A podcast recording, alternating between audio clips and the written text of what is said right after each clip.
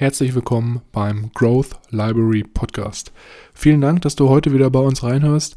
Bevor wir jedoch mit der Episode starten, wollte ich dich nochmal ganz kurz darauf hinweisen, dass wir in der Podcast-Beschreibung einen Timestamp eingetragen haben, falls du unseren Smalltalk am Anfang überspringen möchtest, um dann direkt mit der Buchbesprechung zu starten. Ich wünsche dir ganz viel Spaß und ich würde sagen, wir hören uns gleich nach dem Intro.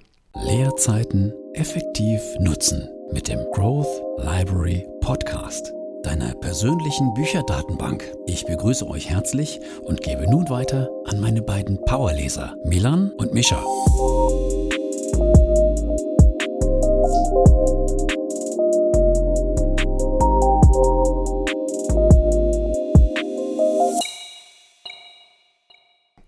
Herzlich willkommen, wie immer, auch nochmal von meiner Seite hier beim Growth Library Podcast.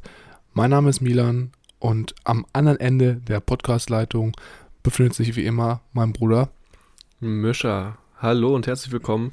Natürlich auch wie immer von meiner Seite. Ich muss offen zugeben, dass ich ein bisschen enttäuscht bin von dem Mischa. Wieso?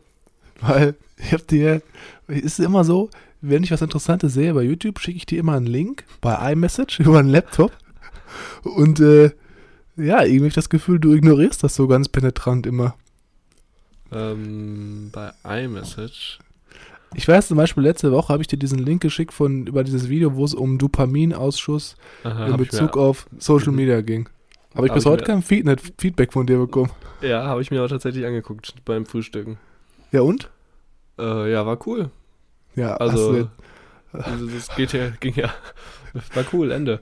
Ähm, es ging ja darum, dass man ähm, auf Social Media verzichtet und äh, dadurch sein Dopaminlevel und seine Dopaminausschüttung ein bisschen reguliert und kontrolliert.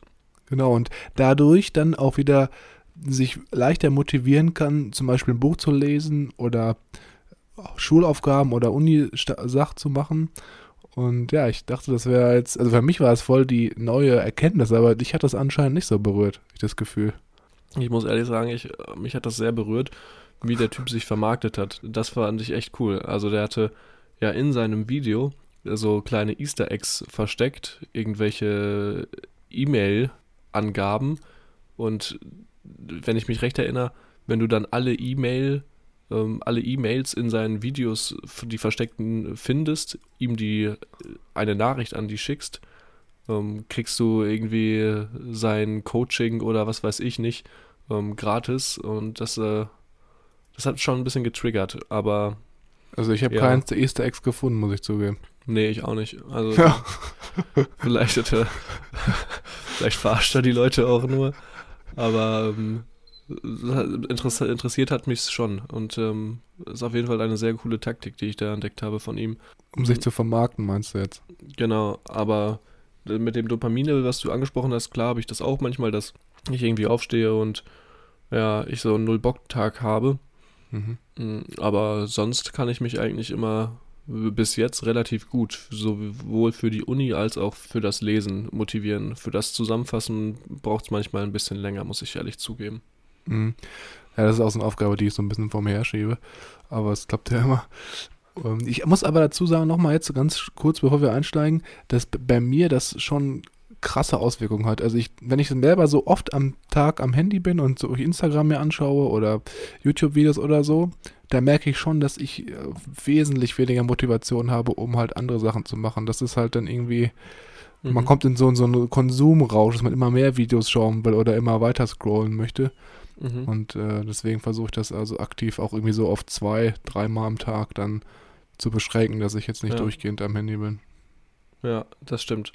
Äh, Ich muss auch ein bisschen gucken, dass ich vielleicht nicht mehr so viel Zeit vorm Handy verbringe. Ähm, In den letzten Wochen ist das wieder ein bisschen angestiegen. Aber gut, heute haben wir ja ein sehr schönes Buch wieder mal rausgesucht für die Mhm. heutige Episode. Das ist tatsächlich das erste Mal, dass sich der Autor bei uns äh, wiederholt. Ja, es ist immer wieder schön, wenn gute Freunde wieder bei uns zu Hause im Podcast einkehren. Ja. Und ich muss sagen, wahrscheinlich wissen natürlich die meisten schon, was heute für ein Buch dran ist. Ihr habt das ja sogar mit abbestimmt bei Instagram, dass wir heute uns den Cashflow-Quadranten von Robert T. Kiyosaki anschauen, unserem guten Hawaiianer. Mhm. Meiner Meinung nach ist es vielleicht sogar noch ein Ticken besser als das Rich Ja. Dad Poor Dad. Ma- Mhm. Ähm, aber ja, ich denke mal, das würden dann die Zuhörer oder könnt ihr dann selber entscheiden, wenn wir uns hier so ein bisschen in die Thematik eingearbeitet haben. Micha, was ist denn mit dem Autor? Was haben wir dazu zu sagen überhaupt heute? Robert ähm, Kiyosaki, hast du ja schon gesagt, Hawaiianer, kommt äh, aus der Mittelschicht und ist bekannt geworden mit seinem Buch Rich Dad Poor Dad, ähm, wo er erzählt, wie er mit seinem leiblichen Vater, der gebildeter Akademiker war und äh, beim Staat angestellt war, und seinem reichen Vater, wie er so schön sagt, der Vater eines guten Freundes, der Unternehmer war und ihm dann die Unternehmertum-Basics beigebracht hat Mhm. aufgewachsen ist. Und da würde ich auch gar nicht so viel sagen. Für diejenigen, die es interessiert, wir haben nämlich das Ganze schon mal bespro be- besprochen in unserer dritten Episode, wo wir über das Buch Rich Dad Poor Dad sprechen. Genau, also jeder, der jetzt noch ein bisschen mehr über den Autor wissen möchte, da einfach mal reinhören, da haben wir am Anfang ja sein Leben, ich würde sagen, bis ins kleinste Detail jetzt nicht, aber schon etwas Mhm. präziser nochmal beschrieben. Genau. Und genau deswegen würde ich sagen, wir fokussieren uns heute halt mehr so ein bisschen auf das Buch. Ja, wenn wir uns das Buch jetzt mal anschauen, Cashflow-Quadrant, worum geht es da ganz grob jetzt, dass wir, bevor wir einsteigen, mal so ganz grobe Übersicht haben und sehen, was jetzt auf uns zukommt. Und zwar geht es hier hauptsächlich darum, dass Robert Kiyosaki vier verschiedene Arten aufzeigt, in denen wir als Menschen Geld verdienen können. Und deswegen auch dieser Quadrant, Querschlau Quadrant, weil es vier Flächen gibt oder vier Bereiche. Und es geht halt darum, dass wir alle mindestens in einem Bereich angehörig sind. Und er sagt halt in dem Buch auf, warum einige Menschen, die in bestimmten Quadranten agieren, weniger arbeiten und trotzdem mehr Geld verdienen als Menschen, die in anderen Quadranten arbeiten. Und ja, über diese vier Quadranten sprechen wir gleich nochmal genau im Detail, aber jetzt erstmal so als Teaser. Ich glaube, es geht wirklich im Wesentlichen um diese vier Quadranten in dem Buch und wie man zum Beispiel auch zwischen Quadranten wechseln kann.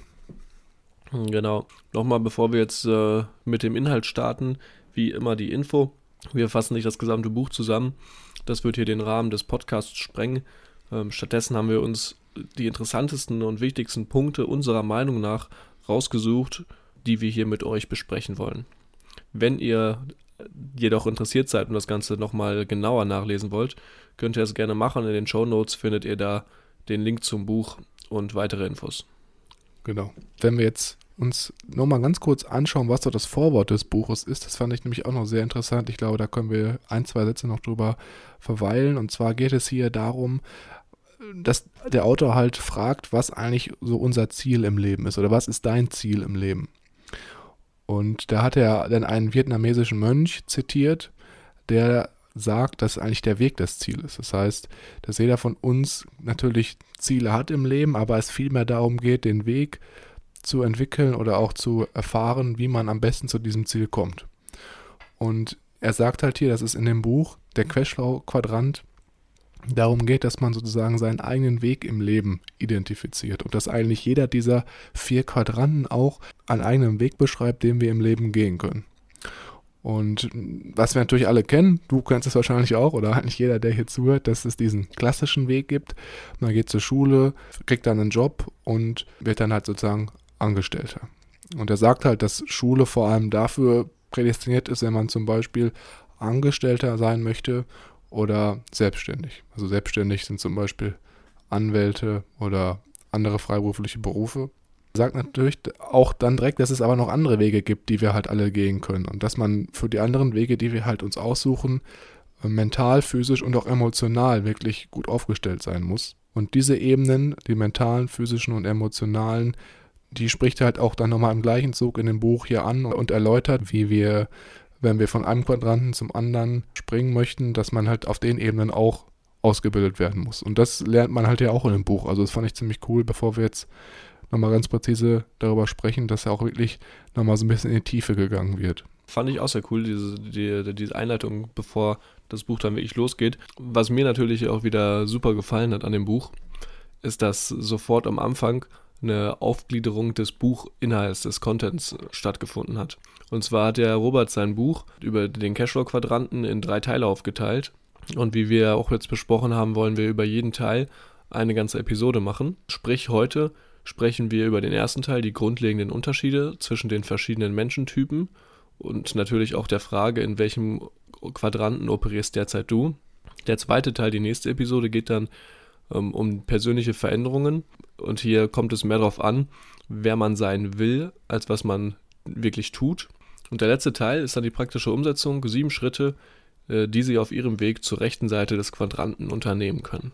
Genau, und ich glaube im siebten oder nicht im siebten Teil, sondern bei diesen sieben Schritten, da sind auch nochmal richtig schön mhm. Ansätze, um äh, ja das Ganze in die Tat umzusetzen. Das fand ich doch ziemlich cool, dass er dann nochmal so genau. abschließt. Alright, dann äh, würde ich sagen, legen wir direkt los mit unserem ersten Teil, der Cashflow-Quadrant. Ähm, das erste Kapitel, auch hier sind wieder mehrere Kapitel dabei. Wir haben uns dazu entschieden, nicht alle zu nennen, weil es wieder den Rahmen sprengen würde. Deswegen nur jetzt die Kapitel, die wir wirklich interessant fanden. Mhm. Und das erste Kapitel, das wir uns rausgesucht haben, ist, äh, weshalb sucht ihr euch keinen Job? Und hier erzählt Robert, wie er mit seiner Frau Kim 1985 obdachlos war und bei Freunden unterkam und alle sie gefragt haben, ja, warum sucht ihr euch denn keinen Job? Ihr seid doch ähm, ihr habt studiert, ihr wart jetzt nicht die schlechtesten und wenn ihr euch ein bisschen bemüht auf dem Jobmarkt, dann findet ihr schon was. Und da hatte Robert und Kim das erste Mal die Schwierigkeit, einen, ihren Freunden zu ähm, ja, beizubringen oder klarzumachen, dass sie auch nicht auf der Suche sind nach einem Job, sondern eher versuchen wollen, sich ein System zu erschaffen, das ihr Leben lang für sie arbeitet und das dann ja denen ein passives Einkommen ähm, zu fließen lässt. Und was ganz nett war, hier hat er gesagt, es ist schwer, jemanden, der seine Arbeitsstelle schätzt, klarzumachen, weshalb man keinen Job möchte. Jeder, der sagt, Geld sei nicht wichtig, hat offensichtlich nicht lange ohne Geld gelebt. Sehr guter Punkt, wie ich finde. Ja, ich glaube, was hier auch bei denen so als Hintergrundgedanke immer parallel mitgelaufen ist, war, dass sie halt wussten, okay, sie haben eine solide Ausbildung, weil die halt studiert haben, mhm. als abgeschlossen hatten und das eigentlich immer irgendwo die Option für sie bestanden hat, dass sie äh, auf jeden Fall einen Job finden würden. Jetzt vielleicht nicht dann den Job, den mhm. sie sich immer erträumt hätten oder bei der Traumfirma, aber generell hätte man immer so die Möglichkeit gehabt, ein Angestelltenverhältnis zu finden, um sozusagen jetzt im ganz krassen Notfall seine Lebenshaltungskosten zu decken. Was er jetzt hier beschreibt am Anfang ist, dass er ganz klar sich keinen Job gesucht hat, weil er halt hier aus der Komfortzone rausgegangen ist und sozusagen diese Drucksituation, dass er jetzt irgendwie versuchen muss, Geld heranzuschaffen oder halt sich ein Einkommen aufzubauen, genutzt hat, um halt unternehmerisch tätig zu werden. Weil auf der anderen mhm. Seite, wenn du jetzt ja. natürlich auch ein Angestelltenverhältnis hast, hast du halt nicht den Druck, dass du versuchen musst, so ein System aufzubauen oder ein Unternehmen zu gründen, um dich halt selbstständig zu machen. Dann sagst halt immer, ja, ich verdiene das und das und dann sagst du halt, ja, ich mache das nächste Woche oder dann im Winter, wenn ich mehr Zeit habe, jetzt im Sommer möchte ich gerne irgendwie ja, im Park gehen und mich sonnen oder in Urlaub fahren. Und das ist, glaube ich, eigentlich von vielen nicht verstanden gewesen, aber von ihm war es, glaube ich, ein sehr, sehr smarter Move. Ja, und es hat natürlich auch funktioniert. Nach vier Jahren waren sie dann Millionäre und nach neun Jahren haben sie es geschafft, ähm, sich ein System zu erschaffen, nach, bei dem man, bei dem beide nicht mehr arbeiten mussten. Zu dem Zeitpunkt war Kim gerade mal 37 Jahre alt und Robert 47 Jahre. So viel schon mal hier so zu dem Mindset, ähm, in welche Richtung das Buch geht. Und dann erklärt Robert auch noch ähm, den Cashflow-Quadranten beziehungsweise die Quadranten. Du hast ja schon schön gesagt, es gibt vier Quadranten. Es gibt den E-Quadrant, den quasi den Employee, den Angestellten, der ganz normal seine Arbeit ausübt, für eine andere Person oder für ein Unternehmen arbeitet. Dann auf ähm, der Weite, auf derselben Seite gibt es dann noch den Self-Employed, den Selbstständigen, der Geld verdient durch selbstständige Tätigkeiten. Und gegenüber, auf der anderen Seite des Quadranten, haben wir den B, den Businessman, den Geschäftsinhaber, der ein Unternehmen besitzt, das Geld bringt. Und wir haben den I, den Investor, der Geld aus verschiedenen Kapitalanlagen bezieht. Und im weiteren Verlauf des Buchs geht Robert dann noch auf die vier Felder ein, auf die wir ja jetzt auch ähm, noch ein bisschen, über die wir noch ein bisschen mehr hören. Man muss sich ja wirklich klar werden, dass jeder von uns in irgendeinem Quadranten tätig ist und man aber auch in mehreren Quadranten tätig sein kann. Also das erstmal so als Hintergrund. Wenn wir jetzt weitermachen in einem Buchverlauf, dann würde ich jetzt mich dir anschließen und mal so ein bisschen auf die vier verschiedenen Quadranten genauer eingehen. Gerne. Was jetzt hier im zweiten Teil wirklich wichtig ist, dass diese unterschiedlichen Quadranten auch ganz unterschiedliche Menschen beherbergen und auch ganz unterschiedliche äh, Mindsets, also Einstellungen der Personen, äh, die halt in diesen Quadranten agieren. Das heißt jetzt nicht so, dass es nur um den Job geht, sondern auch wirklich um die, um die Glaubenssätze, um die Einstellung und das, was die Leute halt eigentlich auch äh, tagtäglich so tun und womit sie sich so umgeben. Und wenn wir uns jetzt den ersten Quadranten anschauen, hast du ja schon gesagt, das ist der Angestellte. Und der sucht laut Robert Kiyosaki eigentlich nur nach einem sicheren Job und möchte vielleicht ein gutes Gehalt bekommen mit vielleicht auch noch ein paar Unternehmensvorteilen, also wie zum Beispiel Firmenwagen oder vermögenswirksame Leistungen, die das Unternehmen zahlt. Und für ihn ist ganz wichtig, dass er halt Sicherheit hat. Also Sicherheit jetzt in seinen Augen sicher. Ne? Wir wissen ja alle, Angestelltenjob, ob das so sicher ist, ist natürlich eine andere Sache. Und möchte halt diese Vorteile eines Angestellten beziehen. Und ja, wenn es um Geld geht, mag er Ungewissheit gar nicht und möchte wirklich nur beim Unternehmen bleiben, am besten auch das Leben lang. Kann man natürlich jetzt nicht auf jeden Angestellten beziehen. Manche wollen natürlich auch Unternehmen wechseln, aber laut Robert ist das halt so. So eine ganz typische Aussage von einem Angestellten wäre zum Beispiel, ich suche einen Arbeitsplatz mit guter Bezahlung und hervorragenden Zusatzleistungen, wenn er mhm. auf der Arbeitssuche wäre. Genau. Dann, wie wir schon gesagt haben, der Selbstständige bei dem ist es ein bisschen anders. Der ist wirklich verliebt in seinen Job. Also das, was er tut, da geht er voll drin auf. Es macht ihm richtig Spaß. Mhm. Und, und das kann auch keiner so gut wie er. Genau, das ist auch ganz wichtig. Keiner kann das so gut wie er. Und das ist auch gleichzeitig das Problem, weil er dann sozusagen nicht die Aufgaben, die er macht, abgeben kann, weil er so ein bisschen perfektionistisch ist und dann sagt, nee, ich kann es nicht abgeben, ich muss das selber machen, weil sonst ist das nicht die Qualität, die ich haben möchte. Und mhm. was passiert natürlich dann zwangsläufig, wenn er mehr Geld verdienen möchte, Mischa? Ja, muss er mehr arbeiten natürlich. Genau, genau, er muss natürlich mehr arbeiten und das ist so ein bisschen so, ich weiß nicht, wenn man im Glashaus sitzt und, äh, keine Ahnung, Blumen mit Pestiziden besprüht und denkt, mehr hilft mehr, aber sich gleichzeitig selber schädigt. Es ist einfach äh, nicht vorteilhaft, wenn man dann denkt, okay, ich kann, möchte mehr Einkommen haben, aber auch mehr Freizeit. Die Rechnung geht einfach nicht auf. Und er hat auch ein bisschen Angst darum, davor, andere Leute noch mit einzustellen, weil er halt und äh, die zu trainieren, weil er Angst hat, dass die halt besser werden als er und äh, dann die Aufgaben besser machen oder vielleicht auch sich nochmal dann selber selbstständig machen. Und deswegen mhm. sind die so ein bisschen in ihrer eigenen Hamsterrad gefangen, würde ich schon fast sagen. Ja, wäre der Selbstständige auf Arbeitssuche, wäre seine typische Aussage, mein Stundensatz liegt bei 35 Dollar die Stunde oder, oder noch mehr. 20 oder 50. Also ihr wird nochmal klar, dass er wirklich auch auf Stundenbasis dann auch arbeitet. Ne? Also er hat einen Job, aber muss halt immer selber dranbleiben. Wenn wir uns jetzt auf die rechte Seite begeben, da haben wir sozusagen schon mal besprochen, dass wir uns hier dem Business- oder Unternehmensbesitzer-Quadranten nähern. Und hier ist es so, der deckt ein ganz anders, ein ganz anderes Mindset. Der äh, ist viel umgeben von schlauen Menschen, die halt für ihn arbeiten. Das heißt, er hat Leute, die für seine Finanzen machen, seinen Vertrieb, Marketing oder halt auch äh, Controlling und delegiert diese Leute halt nur. Das ist ganz wichtig. Er nimmt jetzt sozusagen nicht die Position ein, dass er im Unternehmen arbeitet, sondern er arbeitet am Unternehmen. Das heißt, er guckt von außen herein und versucht da die Leute so zu steuern, dass das System in sich stimmig rollt. Und was ganz, ganz wichtig ist, was ganz, ganz großer Unterschied ist zum Selbstständigen, der Business Owner kann das Geschäft verlassen und kann für ein Jahr weg sein und dann wiederkommen und das Geschäft läuft halt trotzdem weiter und ist dann meistens sogar nach einem Jahr noch profitabler als äh, bevor er weggegangen ist. Also mhm. es ist sozusagen nicht von ihm abhängig. Das ist ganz, ganz wichtig. Ja, wenn der Business Owner auf Arbeitssuche wäre, wäre doof, weil dann sein Unternehmen äh, pleite gegangen wäre. Wenn es noch da ist, wäre seine Aussage zum Beispiel, ich suche einen neuen Direktor für mein Unternehmen oder ich suche einen neuen Vertriebler, einen neuen Marketingchef oder einen neuen Designchef.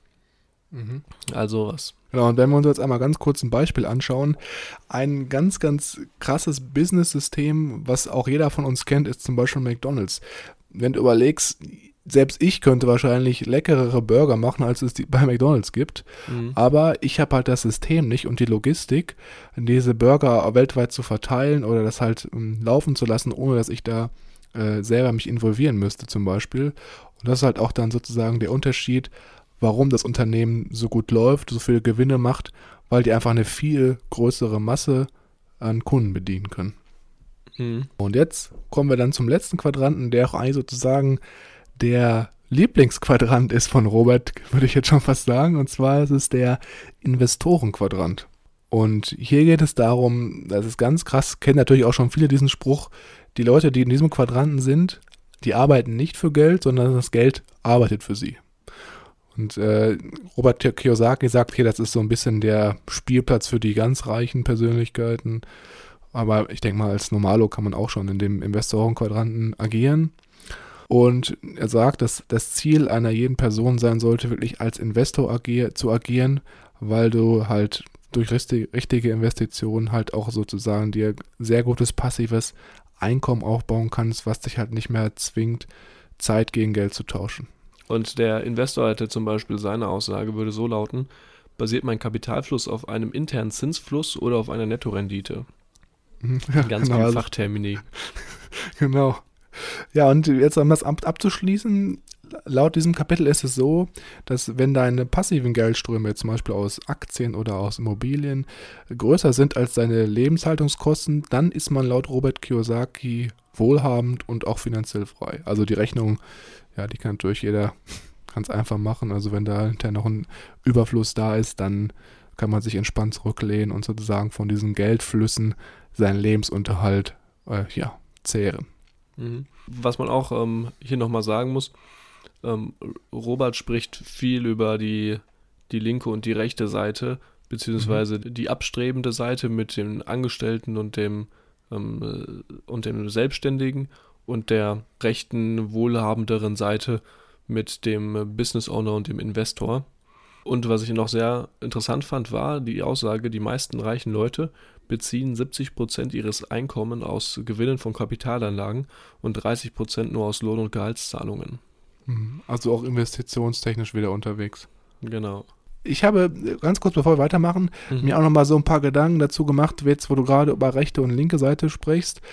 Zum Beispiel die linke Seite, der Angestellte und der Selbstständige, das sind ja auch, glaube ich, so Berufe, die man schnell so über, über die man nur über die Schule äh, vermittelt bekommt oder wofür man in der Schule ausgebildet wird. Und Business Owner oder Investor, das ist natürlich nicht, was man in der Schule lernt. Ich fände es eigentlich ziemlich, hätte es ziemlich cool gefunden, wenn ich damals äh, im Gymnasium über ETF-Anlagestrategien oder ähnliches mal was gelernt habe. Mhm. Hätte. Und genau, wenn wir jetzt mal überlegen, also was ist denn für dich zum Beispiel so ein typischer Selbstständiger. Also was wäre Angestellter ist klar, Business Owner ist auch klar, aber dieser Selbstständiger, da habe ich noch ein bisschen mehr überlegt, was das überhaupt richtig sein könnte. Hast du da ein, zwei Sachen? Nee, handwerkliche Berufe. Mhm, also, also, zum Beispiel Dachdecker, Fliesenleger, mhm, mhm. Maler. Also dann die Leute, die halt die Betriebe dann sozusagen haben. Ja, und die mhm. ihren eigenen kleinen Familienbetrieb haben in ihrem, mhm. in ihrem Wohnort und da arbeiten und schuften und Geld verdienen. Mhm. Was ich da mir auch direkt überlegt habe, was auch ziemlich gut passen könnte, wäre zum Beispiel so Zahnärzte oder andere Heilberufler, weil die ja auch teilweise immer so sehr von sich überzeugt sind und dann auch die Meinung haben, dass nur sie zum Beispiel jetzt die besten Zahnkorrekturen machen können. Natürlich ist es natürlich auch eine andere Sache, die haben natürlich auch nur die Qualifikation meistens in dem Betrieb oder in der Praxis halt, um äh, Bohrungen oder Füllungen zu machen. Ja. Ähm, weil die anderen natürlich nicht die Qualifikation haben, aber das spielt ja trotzdem so ein bisschen in die Richtung äh, von wegen, dass die keine Leute gerne einstellen, die zum Beispiel ihre Aufgaben wegnehmen, jetzt mal ein bisschen formaler ausgedrückt. Mhm. Äh, Freelancer, gehören die auch zu Selbstständigen? Ja, auf jeden Fall. Geht haben schon in die Richtung, ne?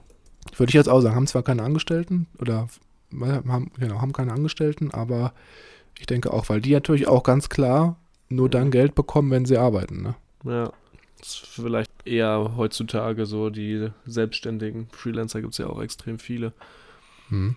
Gut, äh, auf zu unserem nächsten Kapitel. Weshalb Menschen Sicherheit über ihre Freiheit stellen. Ja, und da ähm, geht's jetzt, äh, wird es jetzt ein bisschen deep. Da ähm, erzählt uns Robert nämlich, wie wir so in der Schule immer getrimmt werden. Weil wir ja von klein auf eigentlich schon immer vermittelt bekommen, der Weg für uns, der Weg zu gehen ist, du gehst in die Schule, schreibst super Noten, gehst danach an die Universität, schuftest dir den, den Arsch ab, damit du da einigermaßen durchkommst. Und wenn du durchkommst, bist du gut qualifiziert und äh, musst dich auf dem Arbeitsmarkt bewähren, eine Anstellung finden, dich gut anstellen und dann bis ja, 67, 65, weiß nicht, wo die alte, wo die Rentengrenze momentan liegt, mhm. ähm, bis dahin arbeiten und dann hast du dir die Rente verdient. Und hier geht Robert auch dann das erste Mal wieder auf seinen reichen und auf seinen armen Vater ähm, drauf ein. Zwischendurch kommen immer so ein paar nette Anekdoten aus seiner Kindheit, Jugend und auch aus seinem alten, aus seinem Rich Dad Poor Dad Buch. Mhm. Und hier war der Rat seines armen Vaters natürlich, geht zur Schule, schreibt gute Noten und sucht dir eine Arbeitsstelle, wie ich es gerade beschrieben habe. Und sein reicher Vater hingegen hat ihm geraten, geh zur Schule, mach deinen Abschluss und gründe dann dein eigenes Unternehmen. Mhm. Jetzt hier mal wieder die kleine Diskrepanz zwischen diesen beiden Welten. Und Robert sagt, dass es sehr wichtig ist, finanzielle Intelligenz zu besitzen. Finanzielle Intelligenz wird von ihm definiert, wie viel Geld man behält, wie effektiv das Geld für einen arbeitet und für wie viele Generationen man es behält. Heißt nicht, wie viel Geld man hat, sondern wie viel man wirklich davon behält und wie man es anlegt und man es äh, sinnvoll vermehren kann, ohne mhm. möglichst irgendwas selbst zu tun. Ja, das ist ja auch so ein bisschen, was ich das gelesen habe, kam bei mir wieder der Begriff der persönlichen Inflation so hinten auf, dass Leute, die halt, sobald sie mehr Geld verdienen, mehr ausgeben, mehr Sachen kaufen oder halt auch anfangen, Kredite für Häuser aufzunehmen. Und da haben wir schon mal öfter darüber gesprochen, diese ganze Thematik mit Kreditaufnahme zum Hauskauf. Das ist natürlich auch was, was Leute dann natürlich zwingt, im Job zu bleiben, um mhm. halt diesen Kredit abzubauen. Und deswegen ist es halt meistens so, dass sie halt versuchen, diese Sicherheit zu nehmen oder Sicherheit, diese Sicherheit eines angestellten Jobs nehmen müssen, um halt regelmäßig den Kredit zu tölgen. Also die bauen sich sozusagen so ein eigenes äh, Hamsterrad und kommen halt dann da nicht raus. Mhm. Was ich noch wirklich interessant fand hier in dem Kapitel war, dass er halt sagt, dass eigentlich wirklich wahre Sicherheit und auch finanzielle Sicherheit und finanzielle Freiheit eigentlich nur auf der rechten Seite des Quadranten gefunden werden kann. Also in der Business Owner oder halt auch der, auf der Investorseite und nicht auf der Angestellten- oder selbstständigen Seite, weil du halt hier auf der rechten Seite die Möglichkeit hast, Geld zu generieren, obwohl du aktiv nicht mehr selber arbeiten musst. Und ja, das ist eigentlich so ein Irrglaube in der Gesellschaft, dass Angestellten- oder Selbstständigkeit Verhältnisse wirklich Sicherheit geben, weil du ja, wie wir schon wissen, wenn du einen Job hast, mal eben schnell gekündigt werden kannst, mhm. je nachdem, was da die äh, Vertragslage ist, schnell oder weniger schnell und dann erstmal dir einen neuen Job suchen musst. Das natürlich, wenn du ein Business hast und einen Kunden verlierst, vielleicht nicht so schlimm ist, wenn du 20 Kunden hast. Ja, und was man natürlich auch bedenken muss, jedes Mal, wenn man als Angestellter mehr Gehalt bekommt und eine Gehaltserhöhung er, erhält, steigen gleichzeitig auch deine zwei größten Ausgaben mit, deine Steuern und deinen Schuldzinsen. ja. Deswegen ähm, empfiehlt uns Robert, den Weg bildlich quasi eine Brücke zu schaffen in den, in den anderen Quadranten. Und er sagt, ist es egal, ob du aus dem Angestellten oder aus dem selbstständigen ähm, Quadranten startest, gehe in den äh, B-Quadranten, versuch dann da dich zu bewähren und dir ein System aufzubauen, das äh, dich schon mal ja, ernährt und von dem du leben kannst und dann investiere in, in das E-Feld. Denn mhm. Menschen investieren in Unternehmer, in Unternehmen von B-Menschen. Und wenn du vorher auch dein eigenes Unternehmen gegründet hast, kannst du dir da ein Netzwerk schaffen, verfügst zusätzlich über flüssige Mittel und kannst Schwankungen ähm, aus dem E-Feld ausgleichen. Mhm. Aber das Problem ist bei dem Investorenfeld, wie man so schön weiß, man lernt aus seinen Fehlern. Problem nur, hier in dem E-Feld, Fehler kosten hier Geld. Und deswegen wäre es sinnvoll, flüssige Mittel zu haben, um die Schwankungen und um die Fehler auszugleichen. Hm, genau, weil du halt das halt auch nur als Business Owner zur Verfügung hast, laut ihm halt, genau. Genau. Diese, diese liquiden Mittel, um halt dich als Investor auszutesten, sag ich jetzt mal. Ja. Schön, ja, das ist auf jeden Fall nochmal ein sehr schönes Diagramm, was du auch hier in den Notizrad reingepackt hast. Das können natürlich die anderen jetzt leider gerade nicht sehen. Mhm. Aber dieser Weg von links dann nach rechts oben zum Business Owner und dann runter zum Investor als vorgegebene Schrittweise. Ich denke mal, das können wir auch ganz gut auf Instagram mal packen, um dann, dann nochmal so das Ganze für euch äh, ja, greifbarer zu machen. Also wenn ihr uns noch nicht auf Instagram folgt, könnt ihr das ganz gerne tun. Wir heißen da growthlibrary.official und wir posten da regelmäßig auch Updates zu unseren Episoden, machen Umfragen, welche Bücher wir besprechen sollen und wie jetzt auch hier Informationen zu den laufenden Buchbesprechungen. Genau. Gut, ich würde sagen, wir nähern uns dann heute dem letzten Punkt an, den wir uns äh, ja auch schon angeschaut haben. Und zwar haben wir ja schon gerade besprochen, dass es darum geht, dass man dann von der linken Seite, der Angestelltenseite oder der freiberuflich tätigen Seite äh, sich sozusagen ein Business aufbauen soll und dann von da aus erst als Investor tätig sein werden soll. Und jetzt natürlich die Frage, was äh, für Business-Systeme gibt es zum Beispiel oder was kann man sich jetzt überlegen, was für ein Business-System baue ich mir auf? Und hier in dem Buch wird jetzt unterschieden in so drei ganz grobe Kategorien, die man jetzt sozusagen als Selbstständiger oder als Angestellter sich überlegen könnte, in die man einsteigen möchte. Der erste Punkt ist hier, dass man ganz klassisch ein Unternehmen gründet. Er sagt jetzt hier, eine C-Corporation ist natürlich jetzt auf das amerikanische, äh, auf, die, auf die amerikanischen Unternehmensformen angelehnt. Bei uns wäre es jetzt, glaube ich, dass man ganz klar erstmal anfangen mit einer UG, einer, dann, oder vielleicht auch schon einer GmbH, wenn man das Kapital hat, oder auch eventuell als Einzelunternehmer. Und er sagt halt hier, was hier ganz wichtig ist, wenn du halt diesen Weg gehen möchtest, dann solltest du dir auf jeden Fall einen Mentor suchen, der diesen Bereich schon erfolgreich bestritten hat, damit du von seinen Fehlern lernen kannst und dich mit ihm austauschen kannst. Und der Nachteil ist hier so ein bisschen, dass du viel äh, ja, versuchen und äh, Trial and Error hast, also viel ausprobieren und auch viel, relativ viel Arbeit mit ähm, zum Beispiel Steuern und Abrechnungen oder halt auch, dass du, wenn du zum Beispiel Leute einstellst, hier auch wieder Papierkram erledigen musst.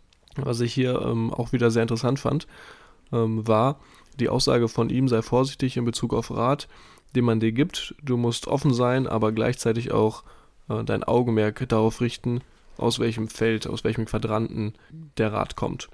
Das hat mich ja. so ein bisschen auch hier wieder ganz kurz erinnert an äh, Tai Lopez, der auch sagt, ignoriere 99% aller Menschen und wenn du 1%, wenn du den gefunden hast, der wirklich Ahnung hat und der das gemacht hat, was du willst und das äh, geschafft hat, der quasi da, da ist, wo du hin willst, hör auf den und mach, was er sagt. Ja, ist ja sowieso immer ganz lustig, wenn dann irgendwie äh, Business Owner dann äh, Ratschläge bekommen von Leuten, die angestellt sind oder ähnliches, die halt gar keine Erfahrung auf dem Feld haben. Also da muss man sowieso ja. ein bisschen noch filtern, meiner Meinung nach. Mhm. Genau. Dann die zweite Idee für ein Business ist dann laut äh, Robert Kiyosaki, dass man sozusagen einem bestehenden Franchise-System beitritt. Da gibt es jetzt wahrscheinlich tausend Varianten. Was mir jetzt ganz klar oder spontan einfällt, wäre zum Beispiel McDonalds oder Subway. Die bieten ja zum Beispiel Franchise-Unternehmensgründungen an. Und ja, das, der Vorteil ist natürlich ja ganz klar, du hast äh, die starke Marke im Rücken und du hast auf jeden Fall ein System, von dem du weißt, das funktioniert. Aber der Nachteil ist, du hast natürlich auch sehr, sehr hohe Abgaben an die Franchise-Geber. Mhm. Also kannst jetzt nicht so viel einstecken. Hm, ganz kurz nochmal, vielleicht ist ja einer dabei, der es nicht weiß. Franchise läuft so, ich kaufe eine Lizenz und kann mit dieser Lizenz quasi meinen eigenen McDonalds-Stand aufbauen.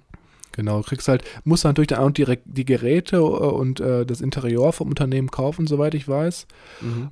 Aber der Vorteil ist natürlich, du musst keine Werbung machen, die Leute kennen das Unternehmen mhm. und mhm. kaufen natürlich dann auch die Produkte. Ja. Und was ich auch sehr interessant fand, war hier der, den sehr wichtigen Hinweis, wie ich finde, wenn du dich für ein Franchise entscheidest, mach das bitte nicht aus der Sicht von einem Selbstständigen oder Co., der dann sagt, okay, ich möchte jetzt mein eigenes Ding machen und ich mache jetzt hier mein Business, ähm, sondern betreibe das Geschäft genauso, wie der Franchisegeber es erklärt. Wenn du McDonald's Franchise aufmachst, und dann das dann als dein eigenes Ding machst, dann wird das, glaube ich, nicht ganz so gut laufen. A, weil das Franchise-Unternehmen dich irgendwann dann auf dem, auf dem Kieker hat und ins Visier nimmt. Und B, die Kunden wollen ja zu McDonalds und die wollen nicht zu deinem fancy, äh, komischen, weirdem Mc's, sondern die wollen den Big Mac, den sie kennen. Ja, kannst jetzt nicht zum Beispiel eine andere Burgersoße auf den Big Mac packen, ne? Das ist natürlich. Genau. da muss natürlich, das ist natürlich auch auf der anderen Seite auch ein bisschen so ein Nachteil. Du musst halt ganz klar den Regeln Folge leisten, die halt das Unternehmen vorgibt. Ne? Du kannst natürlich jetzt auch nicht ja. irgendwie Burger King Krone auf McDonalds draufsetzen oder so. Das ist ja klar. Ja, und jetzt die letzte Variante, die wir hier noch vorgeschlagen bekommen, wäre, dass man einem Network-Marketing-Unternehmen beitritt. Aber hier muss ich mal ganz klar dazu sagen, dass er es auch selber sagt, es geht dann hier nicht darum, dass du selber dir ein Unternehmen gründest, weil Network Marketing ist ja auch teilweise sehr stark in Verruf, weil es ja sehr, sehr oft sich um Schneeball- oder Pyramidensysteme handelt, sondern hier geht es darum, dass du halt wirklich dann Fähigkeiten lernst, um halt ein Unternehmen zu gründen. Also er sagt jetzt nicht, trete im äh, Network Marketing bei, um da irgendwie erfolgreich drin zu werden, sondern um Fähigkeiten zu lernen. Und er sagt hier sind gerade zwei Fähigkeiten sehr, sehr gut, die man halt in diese, dieser Branche lernt. Und zwar auf der einen Seite ist es so, dass man ähm, lernt, mit Rückschlägen umzugehen oder halt Ablehnung von Leuten, die halt seiner Meinung nach ganz wichtig sind, wenn man ein Unternehmen aufbaut. Und dass du halt auch lernst, äh, wie du Leute anführst oder leitest. Und ähm, ich glaube, das sind auf jeden Fall meiner Meinung nach auch sehr, sehr wichtige Fähigkeiten, wenn du jetzt zum Beispiel ein Unternehmenssystem, ein Business Owner werden möchtest. Was ich sehr interessant fand, war wirklich von ihm die Aussage, ähm, dass er mit Network Marketing eigentlich ganz gut auskommt und äh, das für eine gute Sache hält. Und er glaubt, dass es den Menschen die Chance bietet, sich das passive Einkommen zu schaffen, das sie für ihren Lebensunterhalt benötigen während sie sich zu professionellen Investoren weiterbilden. Also du hast dein geregeltes Einkommen, von dem kannst du gerade mal so leben und in der Zeit, in der das kommt, kannst du dich weiter zum Investor ausbilden. Ich habe mit Network Marketing persönlich noch nicht so viel am Hut gehabt und bin auch jetzt nicht so erpicht darauf, das ähm, in der Zukunft zu ändern. Was ich aber wirklich glaube, ist, dass die gut sind im äh, Skill, Skills vermitteln, gerade so Investment und Verkaufen Strategien. Ja, ich glaube, Verkaufen ist also der krasseste Skill, den ja. man da lernt. Wobei, auch hier ganz kurzer Recap aus unserer Einleitung über Robert aus unserer dritten Episode von Richard Purdet. Als Kritik war unter anderem der Punkt, den man online über ihn findet, dass er Verquickungen mit Multilevel-Marketing-Organisationen hat. Hm. Ja, also, er hat auch da reingeschrieben, damit die mehr Leute bekommen, ne? Genau, also da sollte sich, glaube ich, jeder einfach selber ein Bild von machen und dann ja, darüber urteilen. Ja. Ja, da einfach mal vorher googeln, was da so für Meinungen im Internet kursieren oder auf YouTube, da gibt es ja auch tausend Reviews. Ja, da gibt es alles von äh, Multilevel oder Network Marketing ist total scheiße und das ist der größte Schrott und mach's nicht, bis so, das ist der Hit, das ist das Beste und ähm, das hat mir den Arsch gerettet. Ja, im Endeffekt ist man dann äh, genauso schlau wie vorher, wenn man sich das anschaut. Genau. Sehr schön. Ich würde sagen, wir haben dann ja auch schon sozusagen den ersten Teil abgearbeitet. Das ging ja wieder aber rucki zucki, würde ich sagen. Ja, also Ruki Zuki und äh, war super, super spaßig. Ich freue mich auf äh, den zweiten Teil, wo wir uns dann um die persönlichen Veränderungen unterhalten und auch noch ein bisschen mehr darauf eingehen, wie dein Mindset jetzt ähm, sein muss und an welchem, an welchem Punkt du dich gerade befindest. Genau, Mindset, um den Quadranten zu wechseln, richtig. Und ja, erstmal vielen, vielen Dank auch noch an jeden, der es geschafft hat, uns bis hierhin mal wieder zuzuhören. Ich weiß, es ist nicht immer ganz einfach, wir versuchen immer alles ganz klar runterzubrechen, dass ihr es auch versteht. Und wenn ihr Fragen habt oder Feedback, dann schreibt uns ganz gerne über Instagram unter growthlibrary.official oder über unsere Webseite. Es ist auch super easy über growth-library.de. Da haben wir unten ein Feedback-Formular und dann wird uns auf jeden Fall auch interessieren, ob ihr das Buch schon gelesen habt und was eure Meinung vielleicht auch zu Network Marketing ist oder auch zu dieser Quadrantenaufteilung, ob das Sinn ergibt. Und ansonsten freuen wir uns auch immer, wenn wir Feedback bekommen über iTunes. Da könnt ihr uns sehr, sehr gerne eine Review hinterlassen. Das hilft uns in dem Algorithmus-Ranking nach oben zu schnellen, um den Podcast auch nochmal ein bisschen bekannter zu machen für Leute, die uns noch nicht kennen, aber trotzdem von unserem Wissen profitieren können.